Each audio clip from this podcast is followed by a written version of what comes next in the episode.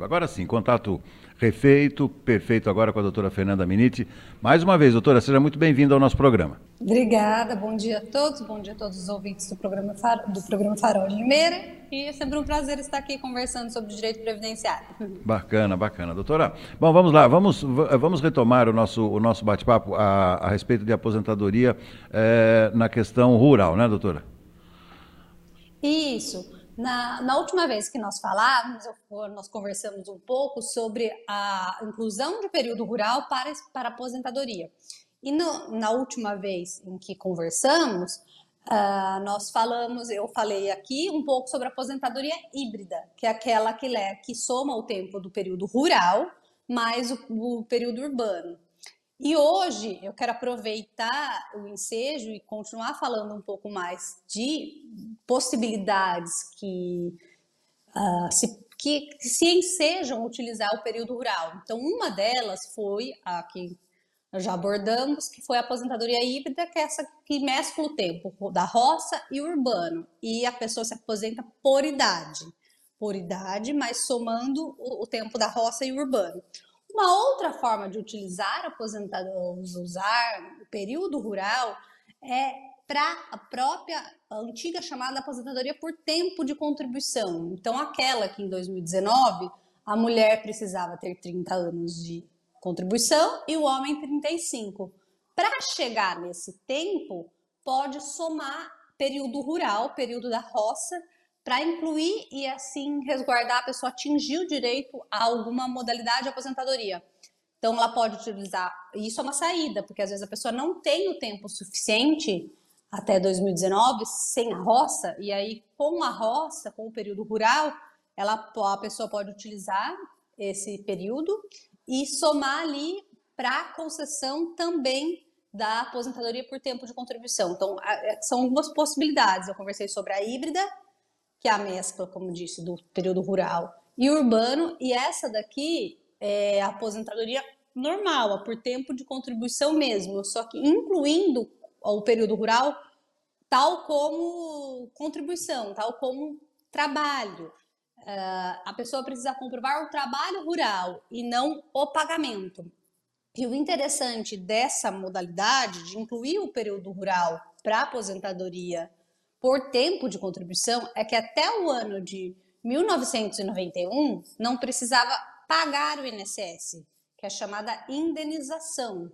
Então a pessoa precisa apenas comprovar que ela trabalhou na roça, a função rural, a função o trabalho campesino, mas a pessoa não precisa ter contribuições. A, a, a ter pago para o INSS para poder incluir esse período até o ano de 91. Depois do ano de 91, se for na modalidade, que é essa específica de hoje que, tô, que estamos conversando, que é a aposentadoria por tempo de contribuição, se for depois de 91 para incluir nesse tipo de modalidade, aí precisa da indenização. Não basta daí provar que a pessoa trabalhou na roça. Se for depois dessa data, aí ela tem que pagar o INSS, é, indenizar o INSS se não foi pago depois de 1991, que foi a data em que surge uh, que surge a previsão para contribuição, para o pagamento para o INSS. Por isso que antes dessa data não precisa ser pago. Mas até, o data, até a data de 1991, isso já resguarda, já garante muito, muitas possibilidades para muita gente de utilizar documento rural e chegar nesse período. E outra coisa também interessante, às vezes a pessoa não vai chegar no direito adquirido lá em 2019 para utilizar a aposentadoria a antiga aposentadoria por tempo. Mas a pessoa pode é, utilizar o, o, período rural, aquele trabalho que a pessoa trabalhou, para chegar a alguma das regras de transição atualmente. Então, quando se fala de período rural, de trabalho é, campesino, rurícola, é, enfim, existem algumas possibilidades que uma que nós conversamos foi a aposentadoria híbrida, agora estou falando por tempo de contribuição com a utilização do período rural, e também existe a própria aposentadoria rural, pura e simples, que aí é somente na roça, seriam 15 anos de trabalho, mas seria só, é, 15 anos exclusivamente rural. Então, são três possibilidades que dá para a pessoa verificar de que forma que ela poderia usar esse período rural. E outra coisa interessante se falar é a idade. A partir de qual idade poderia usar? A justiça, ela já na, na legislação, estava a idade de 16 anos. Então, o INSS concedia sempre a partir dos 16. Na justiça, haviam casos, normalmente os juízes concediam a partir dos 14, às vezes até mesmo dos 12.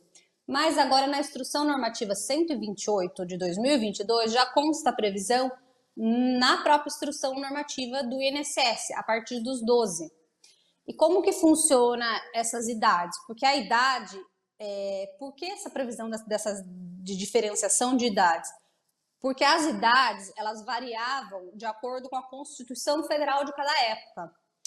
Então, a pessoa vai ter que comprovar de acordo com a data em que ela trabalhou, regulamento, comparando isso com a lei da época. E aí, qual a, qual a idade que a legislação na época permitia o trabalho. Então, para facilitar aqui, que vai ser os, vão ser os casos mais comuns, do ano de 1967, de 67 até 88, eram 12 anos.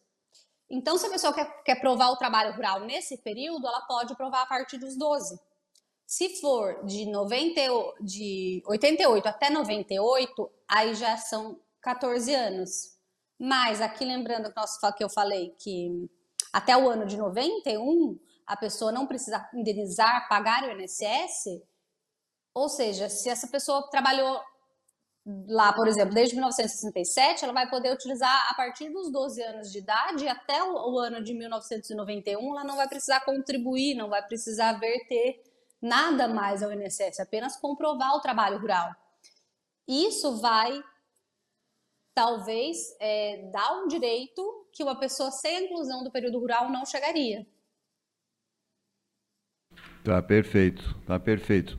É, apenas uma, uma, uma última assim, observação que eu gostaria de fazer é em relação a esse modelo híbrido. Assim, essa, essa, essa contagem, essa soma das contagens, ela é, ela é proporcional, por exemplo, é, na contagem rural com a, a, não rural, vamos dizer assim, doutora? Não, não precisa ser proporcional. Proporcional, falando do, em relação a tempo? Sim, sim. É, não tem é, uma regra de qual a predominância tá. tem que ser rural ou tem que ser urbana. O que a pessoa precisa é atingir 15 anos de contribuição, aqui contribuição, carência. Na verdade, a contribuição pode não ser a contribuição ser o período rural. Então, ela pode ter lá 10 anos de período urbano, 5 de rural, ou 6, 7, tanto faz o que ela vai, mas ela precisa atingir é, essa soma, os 15 anos e a idade como ela é uma modalidade de aposentadoria por idade, ela vai seguir a mesma idade dos trabalhadores urbanos agora em 2022. Então, o homem 65 e a mulher esse ano 61 anos e meio e o ano que vem 62. É, então, precisa ter a idade e os 15 anos, dentro desses 15 anos, que vai ser o período urbano e o rural. A diferença da aposentadoria rural, que eu falei pura e simples, é que os 15 anos é só rural, é exclusivamente só roça, não tem urbano.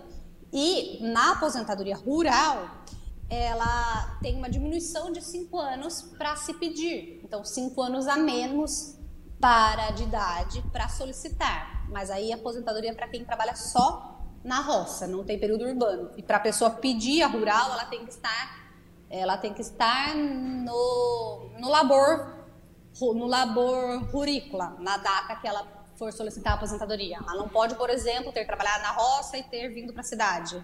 Tá. Perfeito, perfeito. E, e, e só para a gente fechar, e aí vale nesse caso é, é, a nova reforma previdenciária em termos de idade dessa pessoa, doutor? Na que eu falei na aposentadoria híbrida? É. Sim, ela vai seguir a mesma idade. Tá. Porque a aposentadoria híbrida, essa que nós falamos que usa os dois tempos, ela é uma espécie de aposentadoria por idade. Ela é uma tá. modalidade tá. da aposentadoria por idade. Então, ela segue a mesma regra atual da aposentadoria por idade.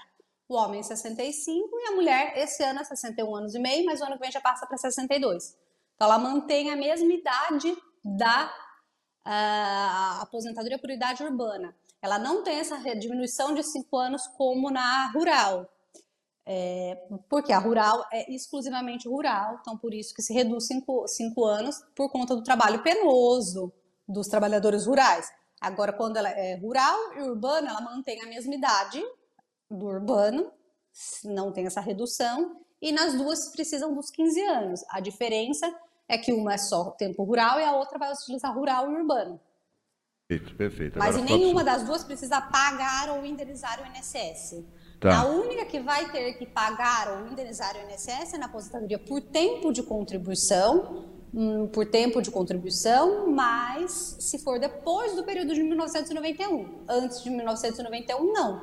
Então, se utiliza muito também o período na aposentadoria por tempo, somando o período rural até a data de 1991.